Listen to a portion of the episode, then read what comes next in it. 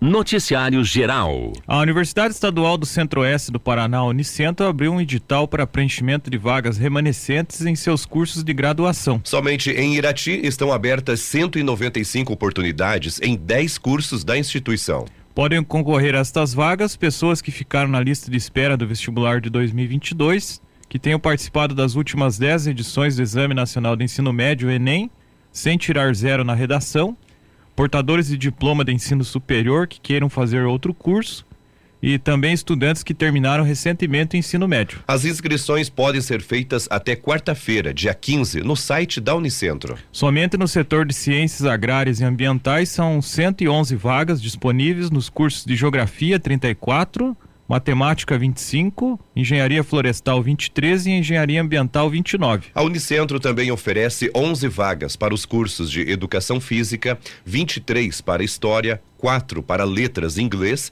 sete para letras português, três para pedagogia e 36 para turismo no campus Irati. Em Prudentópolis estão sendo ofertadas 21 vagas para o curso de pedagogia. A matrícula dos candidatos será feita de acordo com a classificação dos inscritos até o preenchimento das vagas ofertadas. O edital de convocação para a matrícula deve ser divulgado até o dia 23 de julho. Agora são 8 horas e 4 minutos. Você está acompanhando o Café com Notícias. Polícia. Um homem morreu após ser atingido por um galho de árvore na localidade de Barreira, em Rebouças, no sábado. A equipe do Corpo do Bombeiro Comunitário foi acionada e constatou o óbito de Jorair Matoso, de 52 anos. A Polícia Militar também esteve no local e verificou que o homem apresentava um grande sangramento na cabeça. Ele estava realizando o corte de árvores com uma motosserra. Os policiais isolaram o local e acionaram a Polícia Científica, que realizou a perícia e liberou o corpo para a equipe do Instituto Médico Legal Legal e ML do União da Vitória. A equipe da criminalística localizou documentos da vítima que permitiram confirmar a sua identidade. Em outra ocorrência registrada em Rebouças, no sábado, os policiais abordaram um veículo Renault Clio que estava rebaixado. E com isso, o assoalho do veículo estava enroscando na via. A PM constatou que o motorista estava realizando manobras arriscadas para passar sobre as lombadas e travessias elevadas. Em alguns momentos, ele precisava atravessar as vias na contramão. Durante a abordagem, a PM verificou que o condutor era habilitado. Porém, o veículo estava com pendências na documentação e a suspensão com 5 centímetros ou 50 milímetros do chão. Essas alterações na característica original do carro necessitam de liberação do Departamento de Trânsito do Paraná, o Detran, o que não havia ocorrido. E por esse motivo, o Renault Clio foi recolhido ao pátio do segundo pelotão. Em outra situação atendida pela PM, um caminhão que havia sido roubado foi abandonado na BR 277 na localidade de Alto da Pedra, em Teixeira Soares. Inicialmente, uma funcionária de um posto de combustíveis em Irati entrou em contato com a PM para informar que um caminhoneiro chegou no local e relatou que tinha sido vítima de um, de um roubo.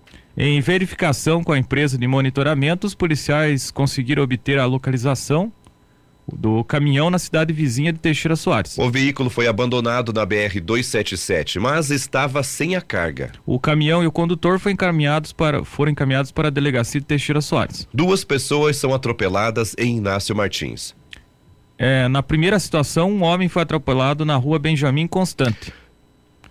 Moradores disseram que o condutor do veículo que atingiu a vítima deixou o local sem prestar socorro. A equipe do Serviço de Atendimento Móvel de Urgência, o SAMU, socorreu o pedestre que foi encaminhado para a Santa Casa de Irati. Posteriormente, a PM localizou o carro e identificou o condutor. A situação foi repassada para a Polícia Civil. O segundo atropelamento ocorreu na rua Itapará, em Inácio Martins. A vítima foi uma mulher que também recebeu atendimento do SAMU. Ela disse que foi atingida por um veículo branco, mas não soube repassar características características do carro. A PM realizou patrulhamentos, mas não localizou o motorista. A vítima foi orientada sobre os procedimentos que podem ser realizados. Já em Imbituva, um morador foi ameaçado pelo irmão no bairro Miraluz na tarde de sábado. O morador que acionou a PM afirmou que possui uma desavença com o irmão em razão do terreno dos seus pais. Ele relatou que já tinha registrado boletins de ocorrência informando a situação.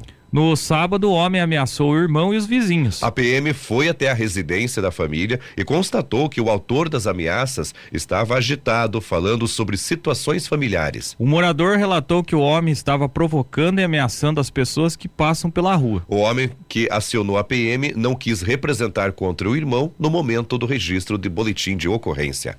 Esporte. O Campeonato Paranaense Sub-20, a quinta rodada, teve sexta-feira no CT da UEPG em Ponta Grossa o Operário ganhou do Irati por 2 a 0. Com a derrota, o Irati caiu para a quinta posição do grupo B com seis pontos. Já o Operário subiu para a terceira colocação com sete pontos. Campeonato Paranaense Sub-17 no sábado, Prudentópolis e Operário ficaram no empate em 0 a 0. O Irati perdeu para o Batel em Guarapuava por 3 a 1. A classificação é a seguinte: no grupo B, em primeiro está o Operário com oito pontos. Em segundo, Prudentópolis também com oito pontos. Em terceiro veio o Batel com seis pontos Em último, Irati com seis pontos. Já pelo Campeonato Paranaense Sub-15, no CT da Graciosa, em Curitiba, no sábado, o Curitiba venceu o Irati por 1 a 0. Com a derrota, o Irati continua em último, do, último lugar do grupo B, com apenas um ponto e não tem mais chances de classificação. Pela Copa Visa de Futsal Feminino, semifinal, na sexta-feira, no ginásio Batatão aqui em Irati, o Fúria perdeu por 8 a 3 para o Fera de Ponta Grossa.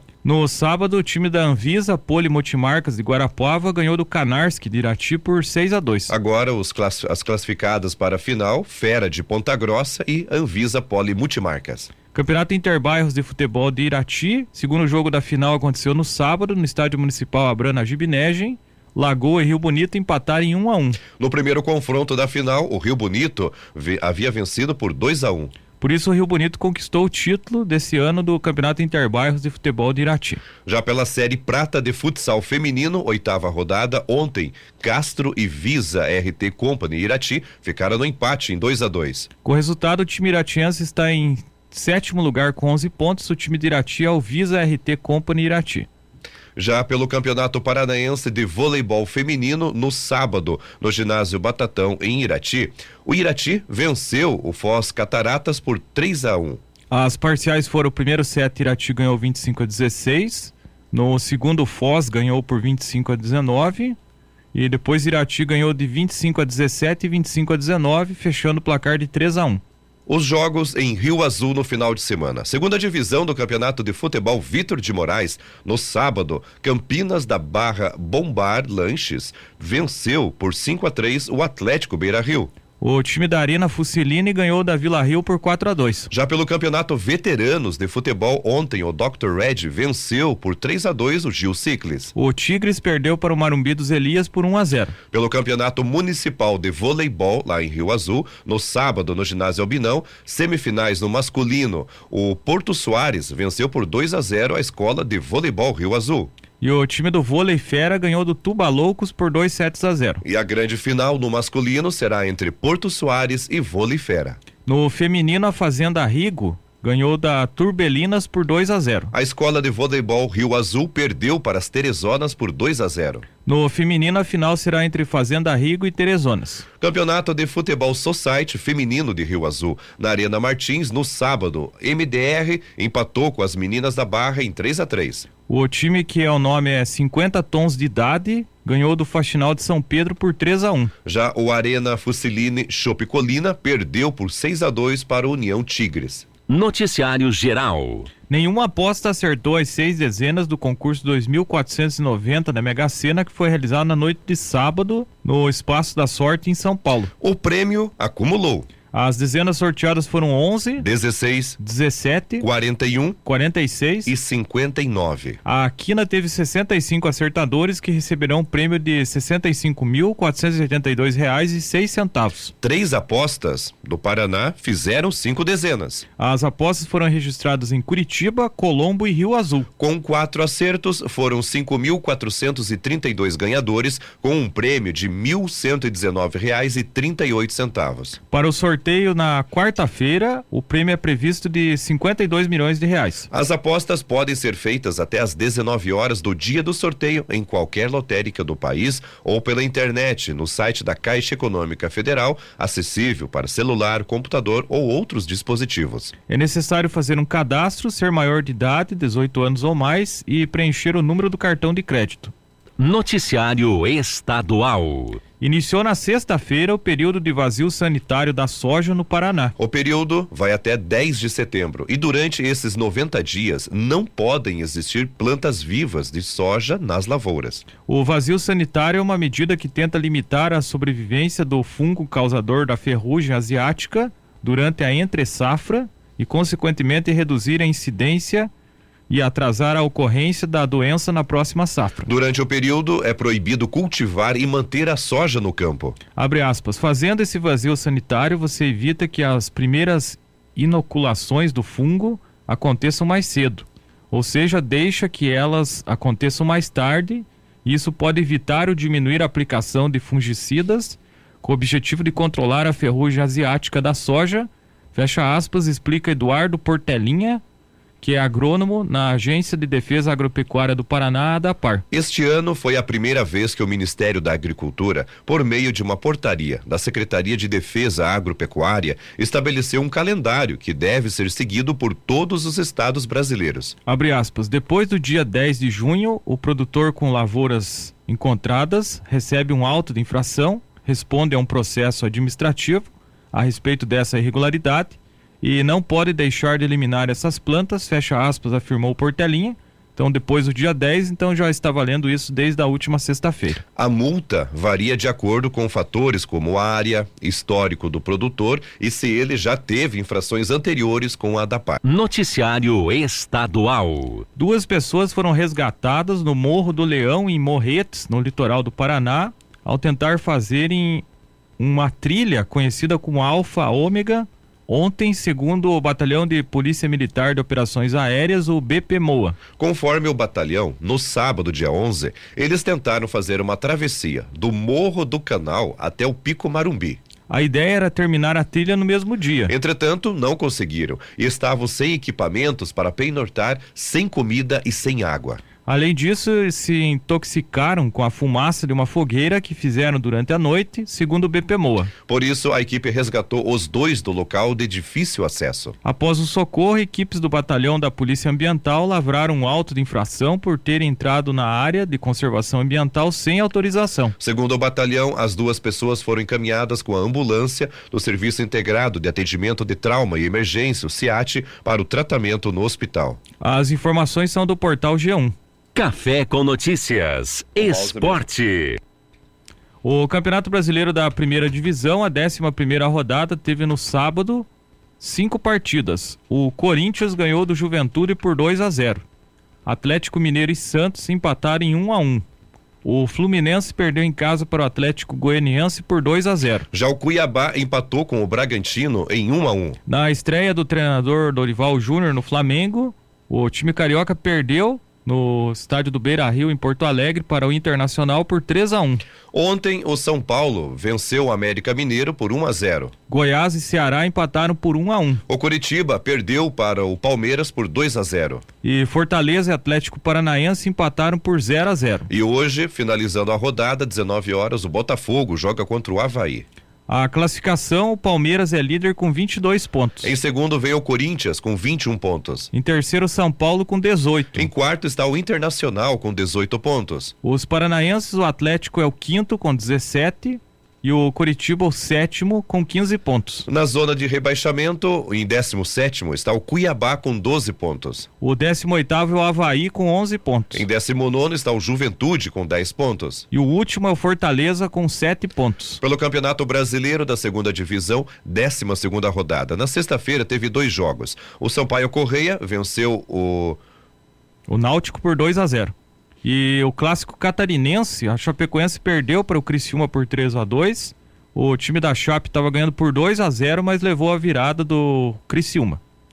Sábado, a equipe do Brusque perdeu para o Ituano por 1 a 0 O Londrina conseguiu uma boa vitória fora de casa, em Campinas, no interior de São Paulo, contra a Ponte Preta por 2 a 1 O CRB venceu o Vila Nova por 1 a 0 e o Operário perdeu em casa para o Bahia por 1 a 0. E ontem o Novo Horizontino, ele perdeu para o Guarani por 2 a 1. Tivemos um clássico ontem de duas grandes equipes do futebol brasileiro que estão na segunda divisão. O Vasco ganhou do líder Cruzeiro por 1 a 0. Já Tom Bense venceu por 2 a 1 o CSA. Hoje tem um outro grande jogo com duas equipes aí que são fortes no cenário nacional. Às 8 da noite, o Esporte recebe o Grêmio. A classificação da segunda divisão do Brasileirão, em primeiro está o Cruzeiro com 28 pontos. Em segundo, o Bahia com 25 pontos. Em terceiro vem o Vasco com 24. E em quarto, o esporte com 18 pontos. A situação dos outros times no campeonato, em quinto está o Grêmio com 17 pontos. Oitavo, o Operário com 15 pontos. Em décimo, Londrina também com 15 pontos. E na quarta divisão do Campeonato Brasileiro, a Série D, a nona rodada, Jogos dos Paranaenses, no grupo 7, no sábado, o Paraná perdeu a invencibilidade na competição ao ser derrotado em casa pelo Cianorte por 2 a 1 O time do Paraná ele está em segundo lugar do grupo 7 com 16 pontos. Já o Cianorte subiu para a quarta colocação com 10 pontos. Pelo grupo 8, ontem o Cascavel venceu o Juventus de Jaraguá por 1 a 0. E Aimoré e Azures empataram por 0 a 0. O Azures nesse grupo 8 lidera com 18 pontos. E o Cascavel está em segundo lugar com 17 pontos. Noticiário Geral. O Ministério da Saúde informou na noite de ontem a ocorrência de mais um caso importado no Brasil da varíola dos macacos. De acordo com a pasta, trata-se de uma notificação do Rio Grande do Sul, que foi confirmada pelo Instituto Adolfo Lutz de São Paulo. Esse é o terceiro caso identificado no país de pessoas que estiveram recentemente na Espanha e em Portugal. O ministério disse que o infectado é um homem de 51 anos que retornou ao Brasil na sexta-feira de uma viagem para Portugal. O paciente está em isolamento domiciliar, apresenta quadro clínico estável, sem complicações está sendo monitorado pelas secretarias de saúde do estado e do município. Abre aspas, todas as medidas de contenção e controle foram adotadas imediatamente, após a comunicação de que se tratava de um caso suspeito, com o isolamento do paciente, rastreamento dos seus contatos, tanto nacionalmente quanto do voo internacional, que contou com o apoio da Agência Nacional de Vigilância Sanitária, Anvisa, eh, fecha aspas, diz um trecho da nota. O Ministério da Saúde informou ainda que segue em articulação direta com o Estado do Rio Grande do Sul para monitoramento do caso e rastreamento dos contatos. Os outros, os outros dois contatos confirmados em São Paulo, no total há investigação de seis casos suspeitos que seguem isolados e também em monitoramento. As informações são do jornal Estadão Conteúdo.